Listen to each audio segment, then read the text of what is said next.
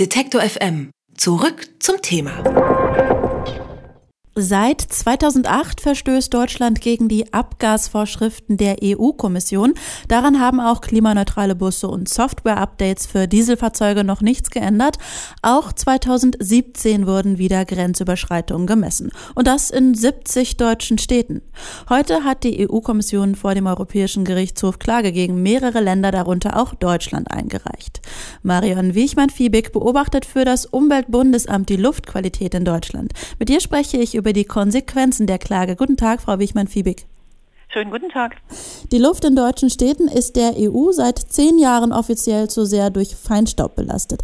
Warum klagt die Kommission denn erst jetzt? Die Kommission hat erstmal geschaut, warum wir den Grenzwert nicht einhalten können und äh, hat dann durchaus mit Augenmaß gesagt, na gut, die Abgasgrenzwerte sind noch nicht so scharf, die EU-Werte, da müssen wir dran arbeiten, hm, wir geben den Mitgliedstaaten noch eine Chance ich finde, da hat sie sehr viel Geduld bewiesen, die Kommission. Was, inwiefern hängt das mit dem Dieselskandal auch zusammen? Naja, das war so ein bisschen das, der Tropfen, der das fast zum Überlaufen brachte. Dieser Softwarebetrug ist ja wirklich nur ein, ein kleiner Baustein, eine kleine Ursache der Überschreitungen. Das größte Problem liegt darin, dass die Emissionen auf der Straße auch heute noch sehr viel größer sind als auf dem Prüfstand. Äh, das war zulässig, aber wenn schon bei dieser recht großzügigen Regelung das dann auch noch dazu führt, dass die Automobilkonzerne softwaremäßig betrügen, ich glaube, dann ist bei der Kommission auch kein Verständnis mehr dafür vorhanden. Dafür habe ich wiederum Verständnis. Letztes Jahr hat die Bundesregierung ein Sofortprogramm für saubere Luft aufgelegt. Warum reicht das der Kommission denn noch nicht aus? Ich glaube, die möchten sich nicht mehr mit Versprechen und mit der Aussicht auf bessere Luft abfinden. Denn das Sofortprogramm ist leider immer noch ein Programm. Gut, wir haben die Rückkaufprämien, da hat sich ein bisschen was getan. Aber wir haben ja zum Beispiel noch keinen Schritt vorwärts gemacht hinsichtlich der Nachrüstung der Fahrzeuge, die heute auf der Straße sind. Und da können wir Absichtserklärungen in Brüssel abgeben, aber die Kommission will Fakten und Taten sehen. Und warum ist die Politik da so zögerlich in Deutschland? Es ist ja eine verfahrene Rechtssituation. Die einen, nämlich wir alle oder die Dieselfahrer haben ihre Fahrzeuge gekauft, in gutem Glauben, vielleicht sogar was Gutes fürs Klima zu tun, sollen jetzt unter Umständen eine Einschränkung bekommen und nicht mehr überall hinfahren dürfen. Die Automobilkonzerne haben das, was sie als Lobbyverbände auch gut ausgehandelt haben, weitgehend ausgeschöpft.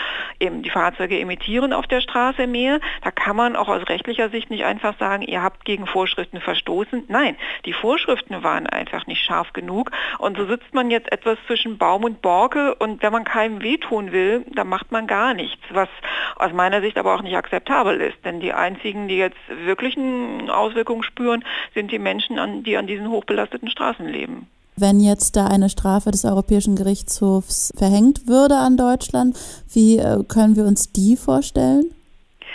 Na, zunächst mal ist es noch ein sehr langes Verfahren, bis wirklich eine Strafe verhängt wird. Aber diese Strafe ist dann rein finanzieller Natur. Das heißt, mhm. Deutschland muss in die Kasse Europas zahlen. Davon wird in Deutschland die Luft leider nicht besser. Deswegen finde ich das jetzt auch sehr kurzsichtig, äh, so wenig zu handeln und alles hinauszuschieben, das Geld lieber zu investieren, um in deutschen Städten die Luft zu verbessern es ist ja vielleicht jetzt eine Plattitüde, aber wenn da eine Geldstrafe äh, verhängt würde, wäre das nicht am, am Ende schließlich auch aus der Tasche des Steuerzahlers gezahlt? Ja, genau.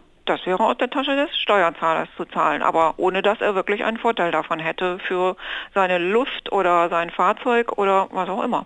Also Sie sind ja nur Expertin. Was wäre denn der bessere Weg? Eben doch eine politische Einschränkung von, weiß nicht, Fahrverbote oder wie machen wir es besser? Also wenn wir die Industrie, die Automobilindustrie nicht davon überzeugen können, Nachrüstungen vorzunehmen, dann muss man eben jetzt überlegen, ob man Steuergeld in die Hand nimmt und das Ganze finanziert, wobei auch dann die Aussage der Automobilunternehmen ist, das dauert noch drei Jahre, puh, noch mal ganz schön lange. Und wir haben auch in den vergangenen Jahren seit dem Dieselskandal immer leider noch nichts gemacht.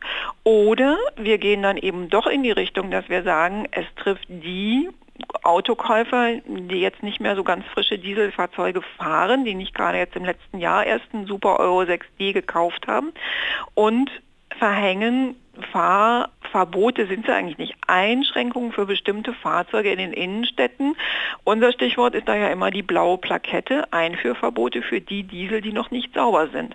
Das würde aus unserer Sicht eine Motivation sein, für die Käufer von Autos wirklich auch saubere Diesel oder gar keinen Diesel zu kaufen.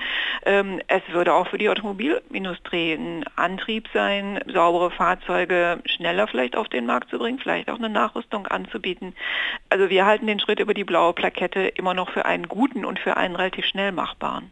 Und wie wäre es, äh, eine Motivation zu schaffen für ein Pkw-freieres Leben? Eine Pkw-freiere Gesellschaft? Auf jeden Fall. Da laufen Sie äh, bei uns natürlich offene Türen ein beim Umweltbundesamt.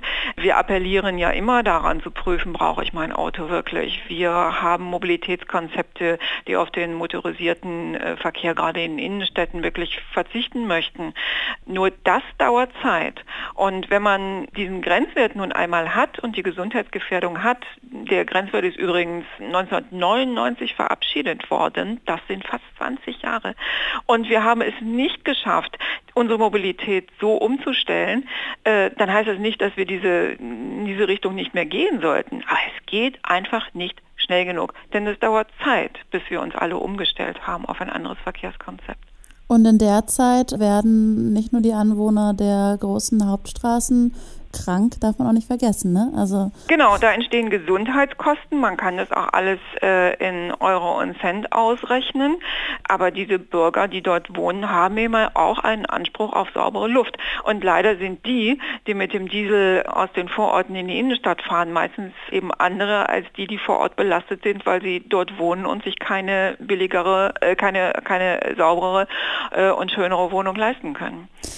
Die EU-Kommission bringt Deutschland vor den Europäischen Gerichtshof wegen zu hoher Schadstoffwerte in der Luft. Mit Marion Wichmann-Fiebig vom Umweltbundesamt habe ich über mögliche Konsequenzen der Klage gesprochen. Vielen Dank für das Gespräch, Frau Fiebig. Sehr gerne.